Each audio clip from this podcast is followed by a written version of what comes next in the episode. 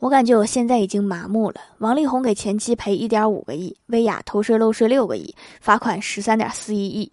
我都怀疑是不是通货膨胀没有带上我，不然为啥大家一出手都几个亿？我昨天晚上吃完八块钱的馄饨都纠结了半天。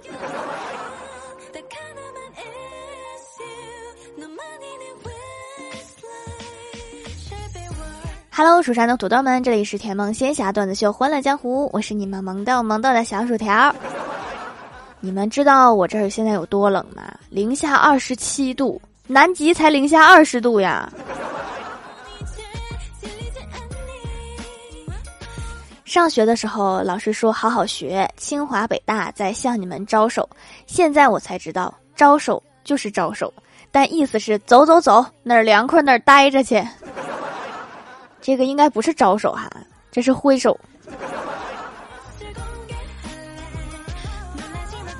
早上吃饭的时候，我老爸高兴的对我老妈说：“我昨天晚上做了一个梦，梦见捡到了二百块钱。”我老妈说：“那你今天小心了，梦是反的。”我老爸就反问说：“那你说我今天要丢二百？”我老妈迟疑片刻说：“你钱包里这二百我没收了，赶紧给我，就省得你丢了。”这个梦真准啊！还没出门就丢了二百。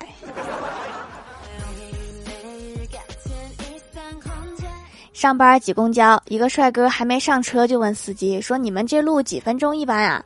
司机说：“九分钟。”那个大哥大声质问说：“那我都快等一个小时了，怎么才来一辆？”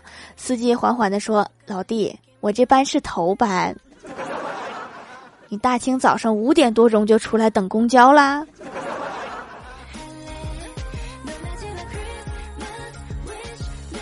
记得大学的时候有一次聊四级，欢喜说听力他没有听，我说那你怎么做的题呀？全都蒙的吗？他说我后面那个考生做题写字声非常大，我就听他的声音了。我说那你知道 A B C D 选哪个？欢喜说 A 是三画，C 是一画，B 和 D 是两画，可是 D 画的速度快。我觉得你这个才是真正的听力呀。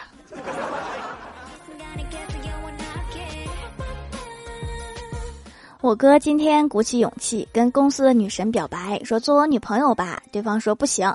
我哥没有放弃，接着说我要的是一个肯定。女同事看了看他，说肯定不行。确实是肯定了。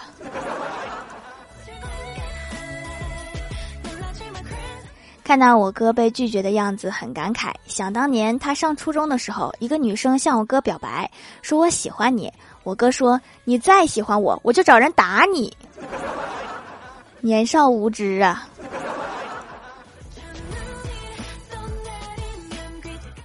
中午大家在办公室闲聊，李逍遥突然问说：“大家觉得一个男的在古代怎么露出马脚，会让古代人觉得这个人和这个时代很违和？”前台妹子突然发言说：“走着走着路，突然开始投篮。”这个不光搁古代，就是搁现代，他也很别扭。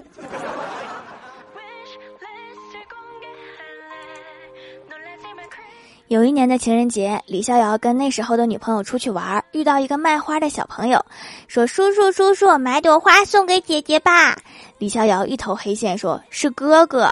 小孩马上领悟了，说：“叔叔叔叔，买朵花送哥哥吧。”你这个小朋友懂得有点多呀。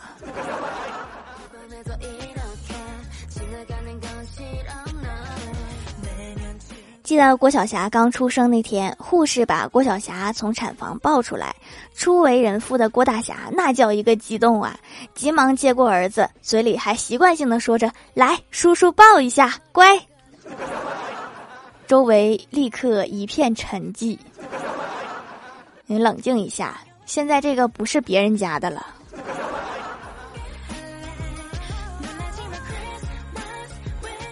郭大侠一家晚上一起吃饭，郭大嫂突然梨花带雨的说：“隔壁那个女人今天穿的那套衣服和我一模一样。”郭大侠体贴的说：“你想再买一套是吗？”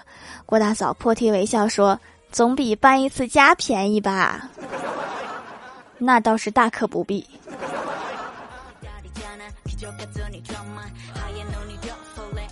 郭大嫂准备做一个老干妈蒸排骨，发现家里老干妈用完了，于是拿出十块钱对郭晓霞说：“去楼下小卖部老爷爷那里看看有没有老干妈。”平时拖拖拉拉的郭晓霞这下倒是很利索，几分钟之后就上来了。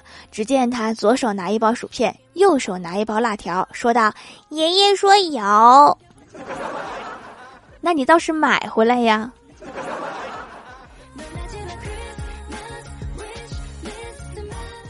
刚毕业那会儿找工作一直找不到，正好家里有一个不错的机会，是做降噪处理。我对我妈说我不想去，虽然待遇不错，但是噪音对身体伤害很大呀。我老妈冷漠的说：“没钱对身体伤害更大。”这是亲妈吗？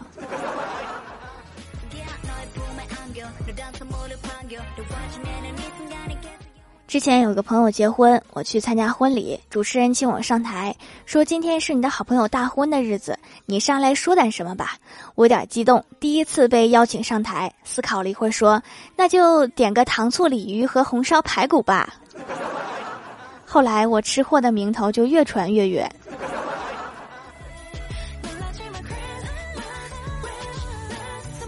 上高中的时候，班主任突然把我那全班前三名的女同桌给调走了，给我换了一个比我还笨的过来，我就不同意。我问班主任为什么呀？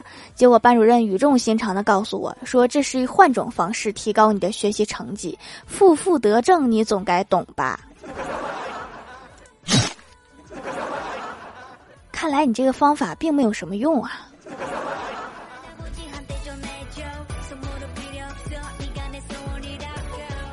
有一次出差，我在等高铁的时候，一个大妈拿着一袋茶叶蛋跑到我身边的大爷身边问说：“茶叶蛋要不要？待会儿路上吃。”大爷回了一句：“不要。”我在想我早饭也没有吃，就答了一句：“我说给我来两个。”大妈看了我一眼，给我拿了两个。我准备掏钱包问大妈多少钱的时候，大妈笑了笑说：“我原本是拿着给我老伴儿吃的，我不是卖茶叶蛋的。”尴尬的，我想扛着火车跑路。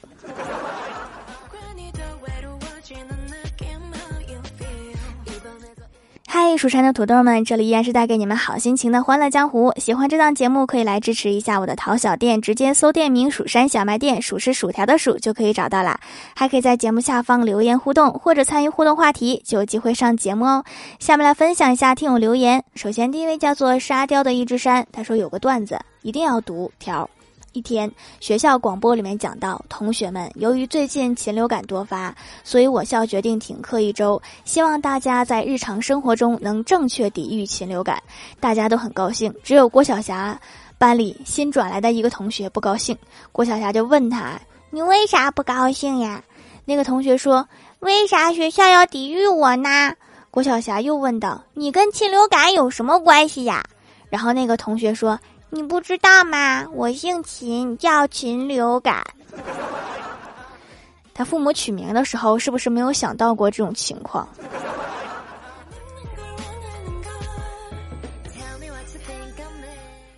下一位叫做木子一千落，他说：“舔狗日记，三月三日雨，今天发工资了，我一个月工资八百，你猜我会给你多少？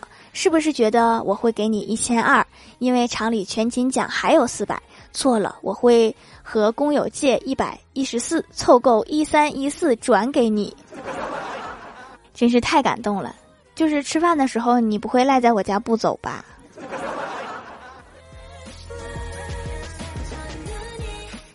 下一位叫做一三七五九四四 qwpk，他说一老太在路上晕倒，众人打电话将他送到医院。经过一番治疗，老太终于醒了过来。这时，老太握着医生的手，激动地说：“就是这个人撞的我。”整个医院都安静了。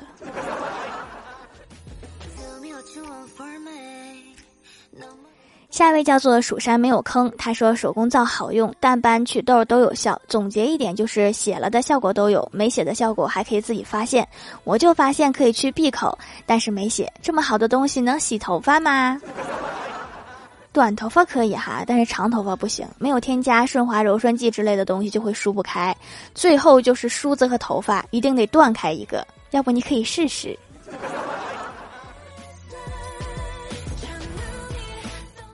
下一位叫做麦秸秆儿，他说好多年了，还是原来的味道，还是原来的配方，真好。而且我更新更频繁啦，我都被自己的努力感动了。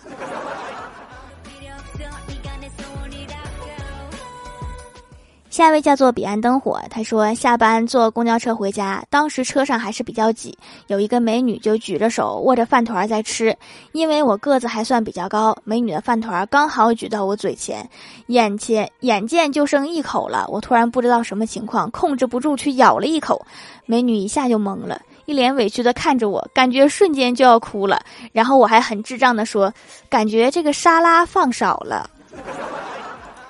继续发展下去啊！你们的故事不就开始了吗？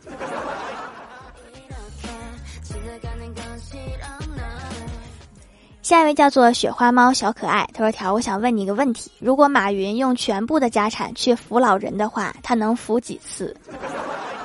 现在人们的法律意识已经非常强了，碰瓷的已经不多了。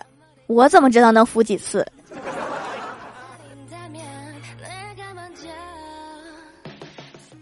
下一位叫做孙小月，他说跟老妈说买手工皂，老妈开始不同意，说咱们人类就是从肥皂那个时代进化到洗面奶的，不想再回去。然后我用自己的零花钱买了，老妈试了就说好，她角质层薄，给她买了修护的，用了就说真不错，不那么敏感发红了。我说你看看，进化过来就是走偏了，还得走回去，就是不想给你花钱，没有直说而已。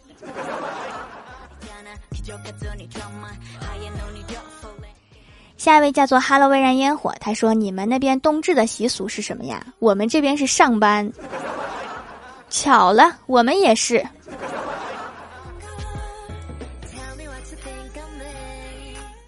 下一位叫做张丽丽教授，他说：“跟妈妈讲，平时直播的薇娅偷税漏税罚了十三点四一个亿。”然后妈妈说：“你看，让你考个编制吧，挣这么多钱还不是不稳定。”阿姨真是看得通透啊。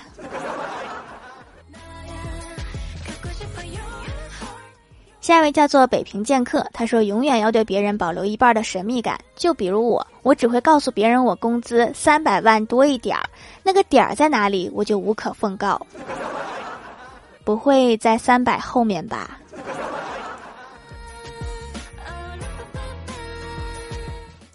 下面来公布一下上周七四三级沙发是 E R V A K K I 与白盖楼的有幸福一加二问天之神彼岸灯火雪花猫小可爱宁小萌不萌呀 Hello 微燃烟火感谢各位的支持欢乐江湖专辑福利不断宠爱不断专辑订阅到二十八万送十份会员季卡随手点个订阅就可能中奖哦。好了，本期节目就到这里了，喜欢的朋友可以点击屏幕中间的购物车支持一下我。以上就是本期节目全部内容，感谢各位的收听，我们下期节目再见，拜拜。